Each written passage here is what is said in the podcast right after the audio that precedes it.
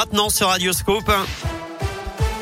Et l'actu dans la Loire et la Haute-Loire, ça se passe avec Gaëtan Barallon. Salut Gaëtan. Salut Eric, bonjour à tous. On fait un petit point sur vos conditions de circulation pour euh, débuter, mais ça se passe bien actuellement sur les grands axes. Pas de difficultés particulières, que ce soit autour de Rouen, de saint ou du Puy. Sur les rails, en revanche, va falloir s'adapter pendant les vacances de la Toussaint. La SNCF annonce ce matin deux semaines de travaux entre saint et Lyon. Ça débute lundi jusqu'au 5 novembre et chaque jour, il n'y aura aucun train entre 10h15 et 15h30. Des liaisons en bus seront mises en place. Vous retrouvez tout le détail sur radioscoop.com.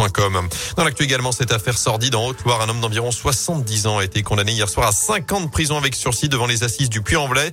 Cet agriculteur à la retraite était accusé d'agression sexuelle et de viol incestueux commis sur une nièce dès ses 5 ans au milieu des années 80. La sœur de la victime dénonçait elle des attouchements alors qu'elle avait entre 10 et 12 ans.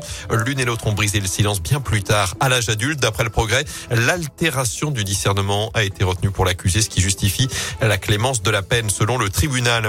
Des mesures contre les violences faites aux femmes en réponse au mauvais accueil dans les commissariats dénoncés par les victimes. Il sera plus simple désormais de déposer des plaintes pour violence sur conjoint ou viol. Elles pourront être accompagnées de leur avocat. Fin de la vigilance orange pour des vents violents après le passage de la tempête Aurore. Toute la région est en vert. Le quart nord-est de la France est passé en jaune. 250 000 foyers ont été privés d'électricité au total dans le nord du pays. En foot, Claude Puel face aux journalistes. Rendez-vous à 14h30 tout à l'heure pour la conférence de presse à l'Etra, la veille de la rencontre face à Angers. Ce sera demain 21h à Geoffroy Guichard. Les Verts, je vous le rappelle, dernier de Ligue 1, 4 points seulement, aucune victoire en 10 matchs.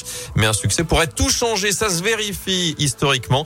Philippe Gastal est la mémoire de la S Saint-Etienne. Il s'est confié à Radio Scoop. Je pense que le déclic, c'est la première victoire et on l'espère tous évidemment pour vendredi soir. Quand on remonte en, Ligue 1 en 2004, la situation euh, est compliquée puisqu'on n'a qu'une seule victoire au bout de 12 journées. L'ASS est au fin fond du classement. Et c'est vrai que cette victoire contre Nice avec ce but de Fendouno à la dernière minute, à la 13e journée, a été comme un, un déclic. L'ASS finit 6e, euh, on décroche l'Inter-Toto, tout le monde s'en rappelle. Donc ça peut tourner très rapidement également. Donc il faut garder espoir avec une première victoire. L'ASS Angers, c'est donc demain 21h dans le chaudron. Notez ce sursis pour les Green Angels avec deux matchs de suspension avec sursis infligé pour le COP Sud après les débordements, les incidents lors du derby. Plusieurs dizaines de fumigènes avaient été euh, craqués notamment. Avant cela, le verdict cet après-midi avec le tirage au sort à 15h30 du sixième tour de la Coupe de France. Cinq clubs de la Loire sont encore en lice. Andrézieux, Côte-Chaude, Roche, Saint-Genès, Saint-Chamond et Forêt-Donzy qui évoluent en district. Côté Haute-Loire, il reste également Blavozy et le Puy.